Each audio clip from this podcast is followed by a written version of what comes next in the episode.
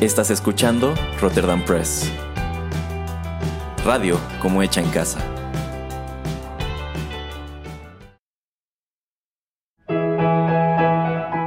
Rotterdam Press presenta Arena Rocky Metal.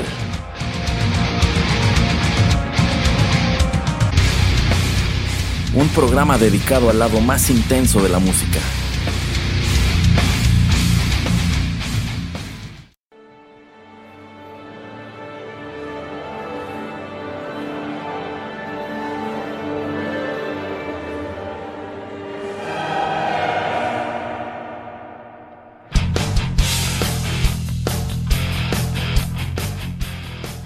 Hola amigos, ¿cómo están? Me da mucho gusto saludarlos una vez más a través de los micrófonos de Rotterdam Press y darles la bienvenida a la emisión número 47 de Arena, el lado más intenso de la música.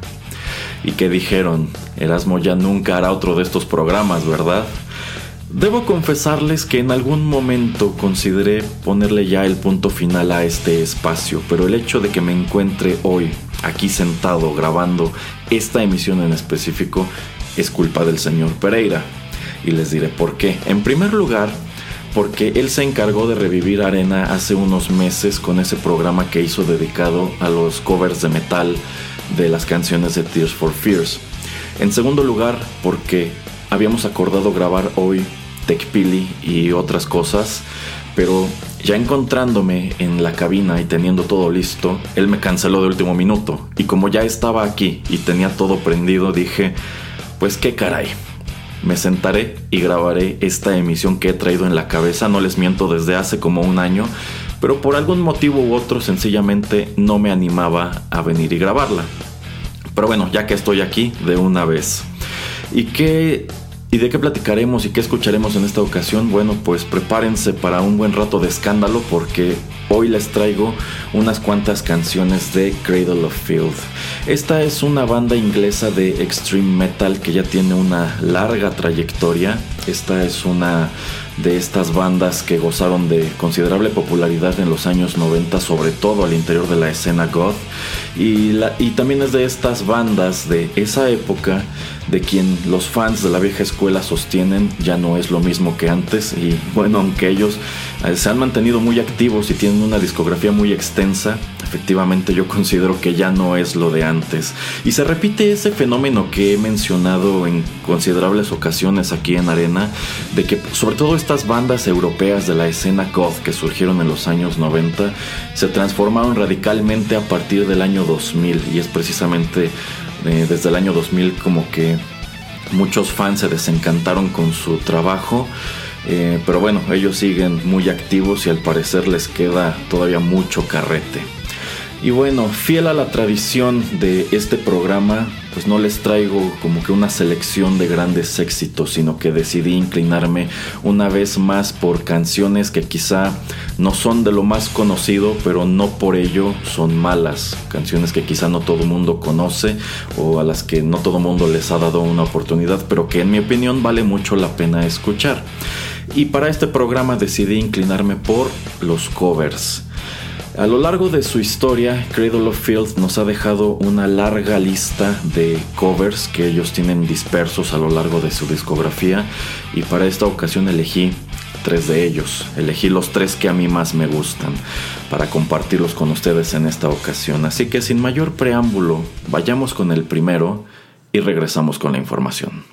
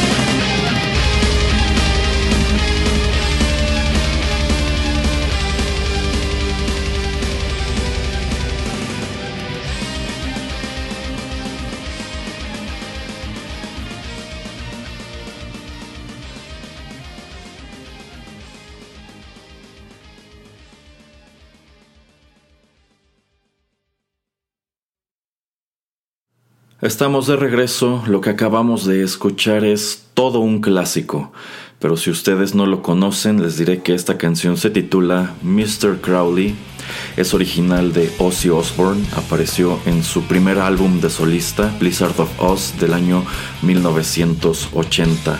Este es el primer disco que él lanza al mercado luego de que lo despidieran de Black Sabbath en 1979.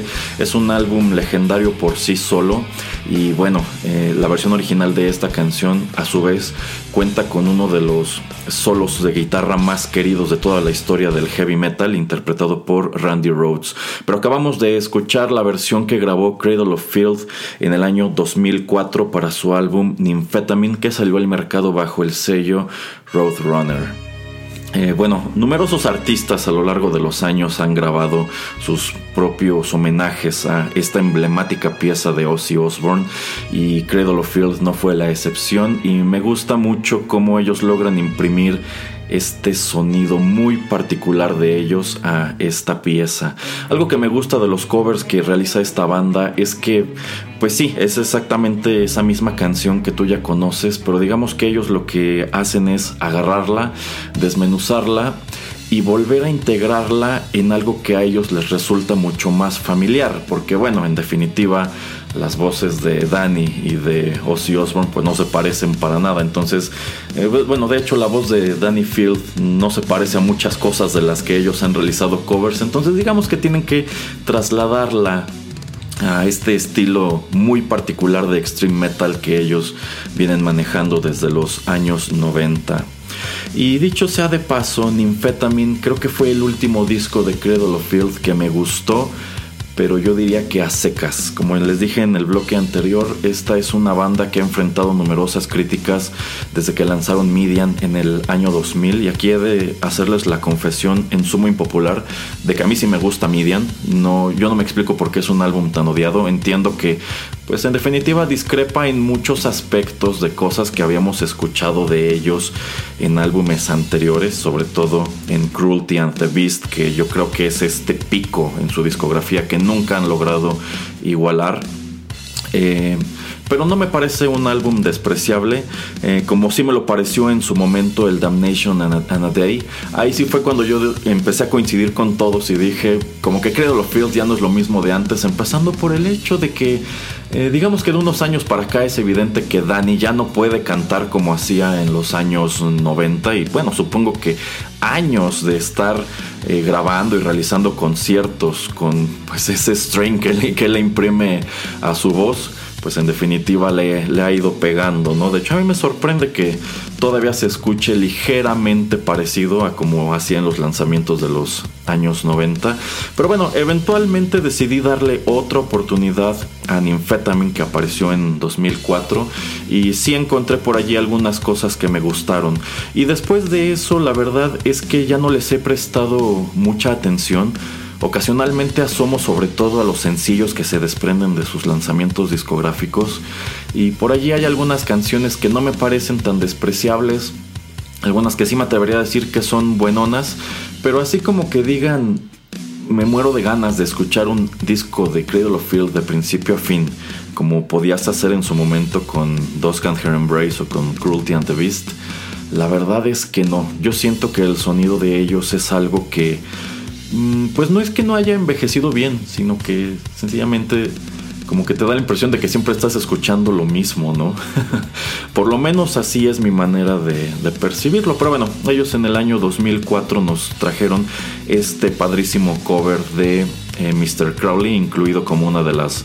Eh, me parece que es bonus track de Nymphetamine, no estoy seguro incluso si venía en todos los lanzamientos o es una pista exclusiva como de algunas ediciones especiales. Ya ven que ellos luego sacan versiones especiales para Japón, para América Latina, cosas así.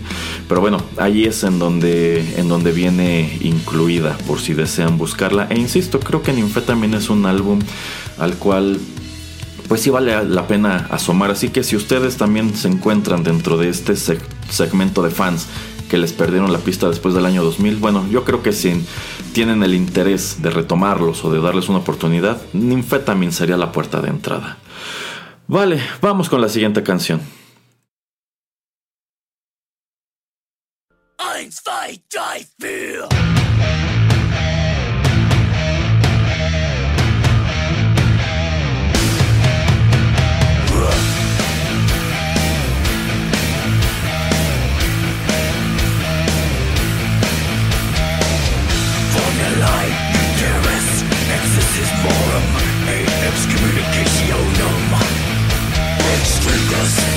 Dos, Luminum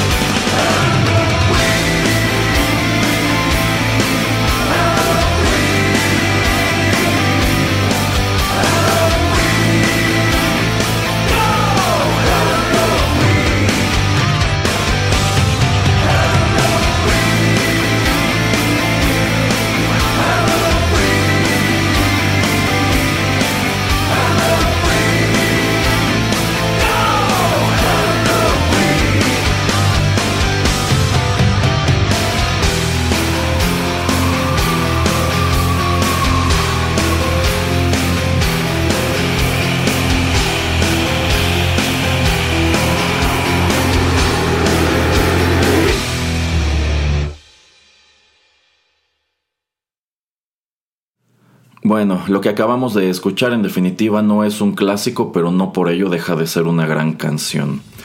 Eso fue Halloween 2. Esta es una canción original de Samhain del año 1986. Viene incluida en su álbum Samhain 3. Y esta banda, cuyo nombre a menudo es erróneamente pronunciado como Samhain, es uno de tantos proyectos que ha encabezado Glenn Danzig posterior a que se disolviera la formación original de los Misfits. Y ya ven que la discografía de Danzig posterior a eso, pues la verdad es un enredo, pero uno de esos actos famosos de los cuales él ha formado parte, los cuales por cierto casi todos escuchan igual, es precisamente Samhain. Así se pronuncia porque esta es una de dos palabras o frases de donde nos viene la más contemporánea Halloween. De allí que sea muy apropiado que tengan esta canción titulada Halloween 2. ¿Y por qué es 2? ¿Por qué es la segunda? Bueno, pues porque esta canción en realidad es la secuela de la Halloween original que él grabó con los Misfits unos años atrás. Si bien, pues la verdad son estilos que no se parecen ya prácticamente para nada. Pero bueno, esa es la razón de por qué esto es Halloween 2 y Cradle of Field nos presentó este cover en el año 2006 como parte de su álbum Thornography que salió al mercado bajo el sello Roadrunner. Y aquí les he de ser honesto, ese es un álbum del cual no conozco prácticamente nada, no he escuchado una sola canción. Como les dije en el bloque anterior, la verdad es que sí les he perdido bastante la pista prácticamente desde el año 2003-2004. Solamente he escuchado una que otra cosa y les soy honesto, la mayoría de lo que he escuchado no me gusta tanto. Pero encontré otro dato relacionado con esta pista que me llamó la atención y es el hecho de que también forma parte del soundtrack de la película Underworld Evolution. Ya saben, estas películas de Underworld pues son una serie de filmes estelarizados por Kate Beckinsale, eh, que la verdad yo a menudo las describo solamente como The Matrix con vampiros y hombres lobo porque desde que vi los avances de la primera película, eso es lo que yo sentí que estaban tratando de venderme y estoy convencido de que hasta la fecha, porque son películas que siguen haciendo, eso es lo que tratan de vender. Si bien también considero que cada secuela es peor que la anterior, aunque bueno, también esta es una serie que no me gustó desde la primera película. Uno de los aspectos que, bueno, una de las cosas que le metieron en su momento como para llamar la atención, lo cual también es un fusil de lo que sucedió en su momento con The Matrix, fue meter soundtracks con canciones de metal, así como en su momento la primera película de The Matrix tuvo a bandas como Ministry, como Ramstein, como Rob Zombie, aunque bueno, no todas esas aparecieron en la película, fue un buen álbum de metal para la época, considero yo. Bueno, pues trataron de hacer exactamente lo mismo con la serie Underworld, por aquí y por allá meter alguna canción de metal. No estoy seguro si esta Halloween 2 aparece en la película o no, yo me inclinaría a pensar que no, pero está en ese soundtrack. Y no estoy seguro tampoco, así que no me crean del todo, pero creo que no es la única ocasión en la que un, tema de Cradle of Field ha aparecido en un producto semejante. Y eso me lleva a otro de los motivos por los cuales creo yo esta banda ha perdido un buen número de fans desde el año 2000 y es que se volvieron comerciales. Y si ustedes son escuchas veteranos de este podcast, sabrán que esa etiqueta de comerciales no me gusta. Porque para empezar, pues cualquier banda que cobre una entrada a sus conciertos o venda discos, la verdad es que es comercial, porque está buscando un beneficio económico, que yo creo es muy merecido, a cambio de su trabajo y esto aplica para bandas muy pequeñas de garage que ocasionalmente se presentan por aquí en un café, en un bar o en fiestas privadas, hasta grandes bandas que llenan estadios como Metallica, Megadeth, Slayer, etc. Prácticamente todas esas son bandas comerciales. Yo creo que aquí el meollo del asunto radica en que Cradle of Field se empezó a volver muy mainstream. Como que en los 90 éramos un puñado de inadaptados quienes escuchábamos a esta banda, ¿no? Que buscábamos sus canciones en el internet, quizá comprábamos algunos discos importados que encontrabas en Caroline o en Mix Up o en otro tipo de tiendas independientes, quizá en el Tianguis del Chopo o en su defecto que empezamos a tener esas primeras ediciones que traía Scarecrow a nuestro país y creo que también al resto de, América Latina. El chiste es que al parecer era algo muy exclusivo, ¿no? Y después del año 2000, después de Median, como que eh, pues empezaron a volverse más populares.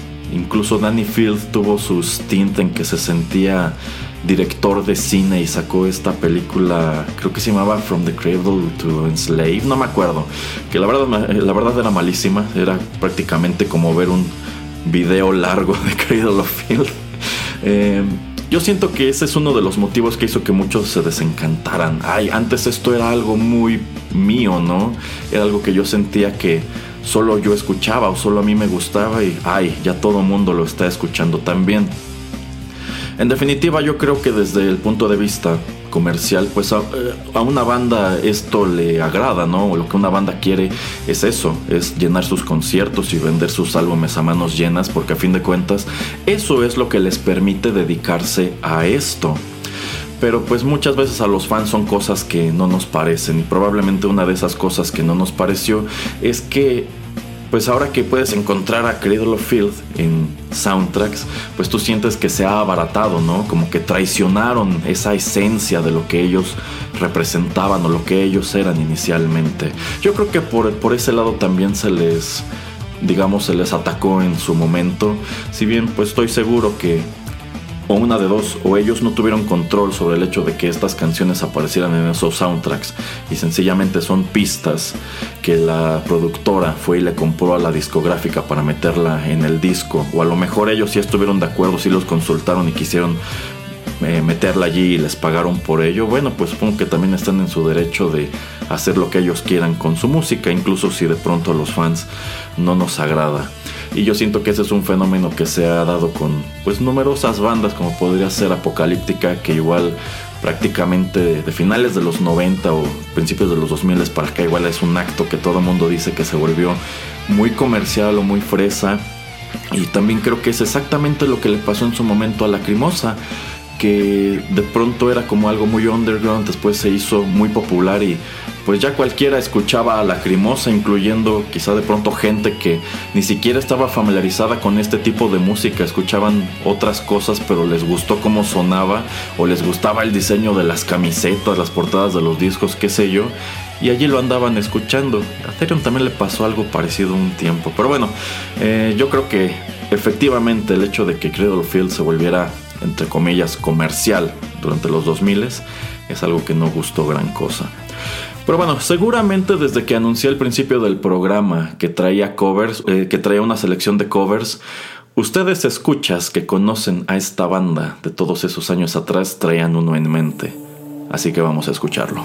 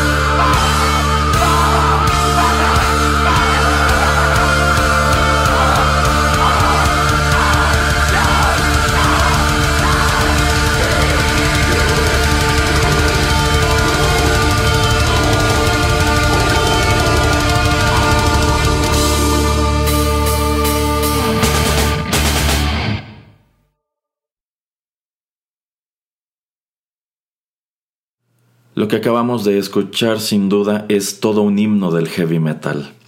Eso fue Hallowed Be Thy Name, es una canción original de Iron Maiden, se desprende de su álbum The Number of the Beast de 1982.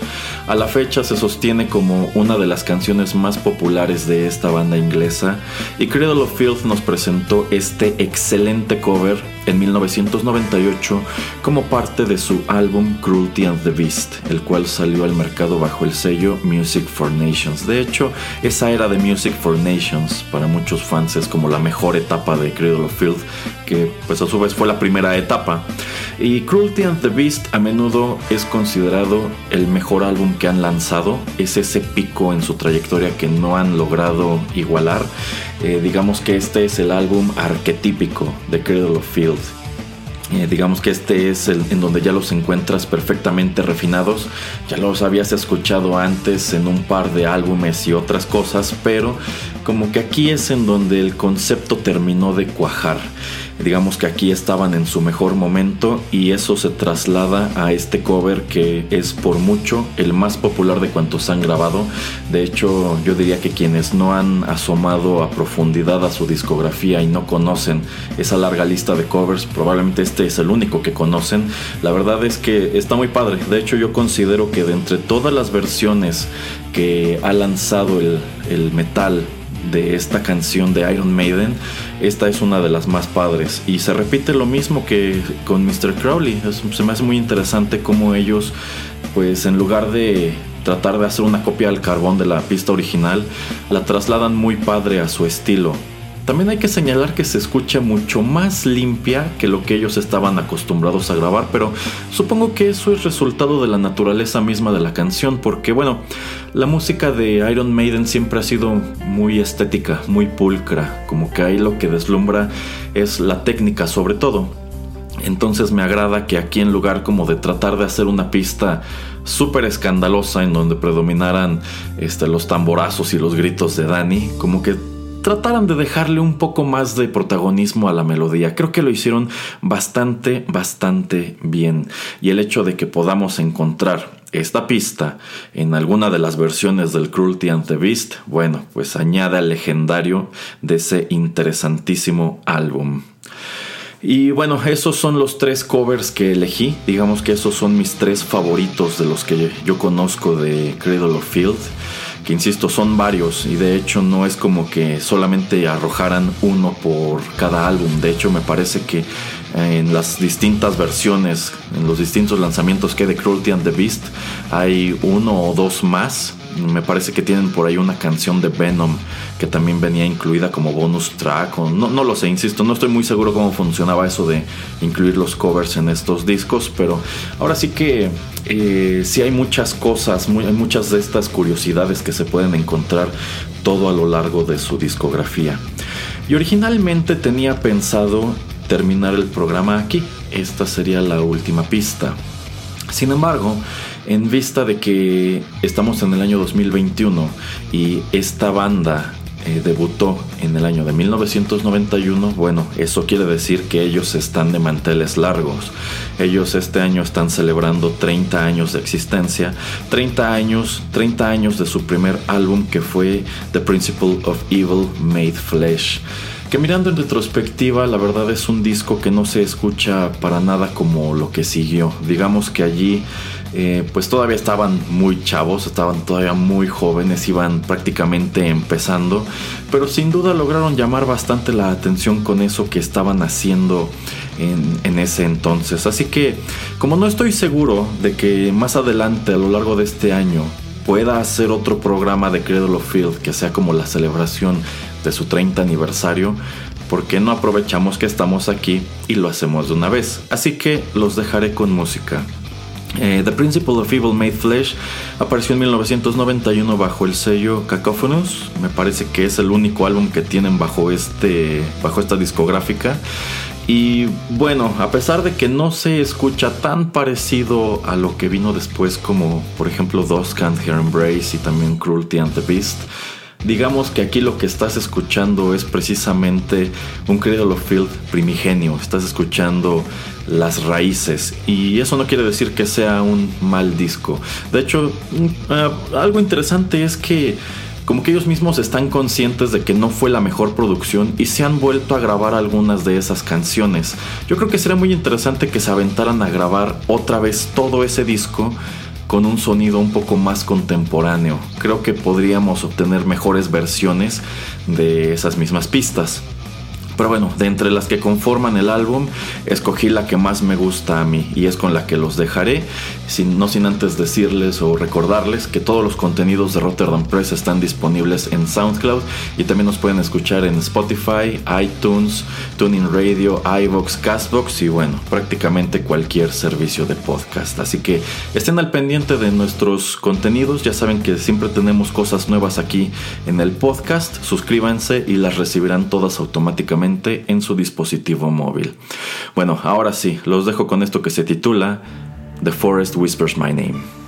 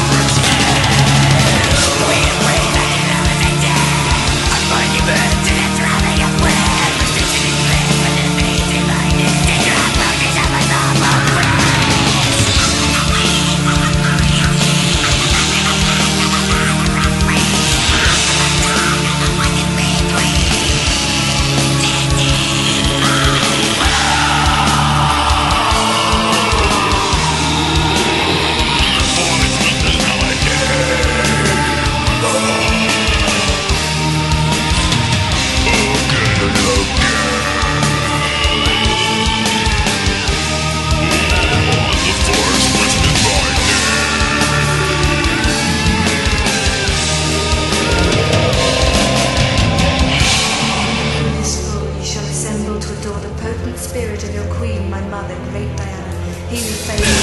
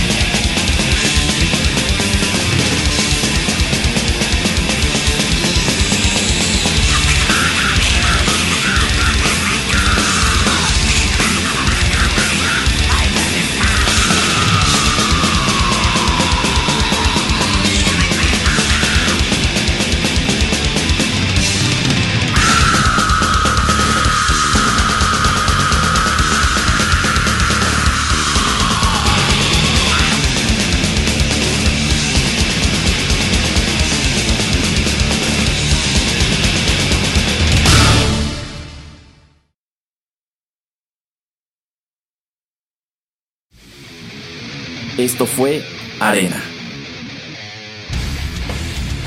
Te esperamos en una emisión más, aquí, en Rotterdam Press.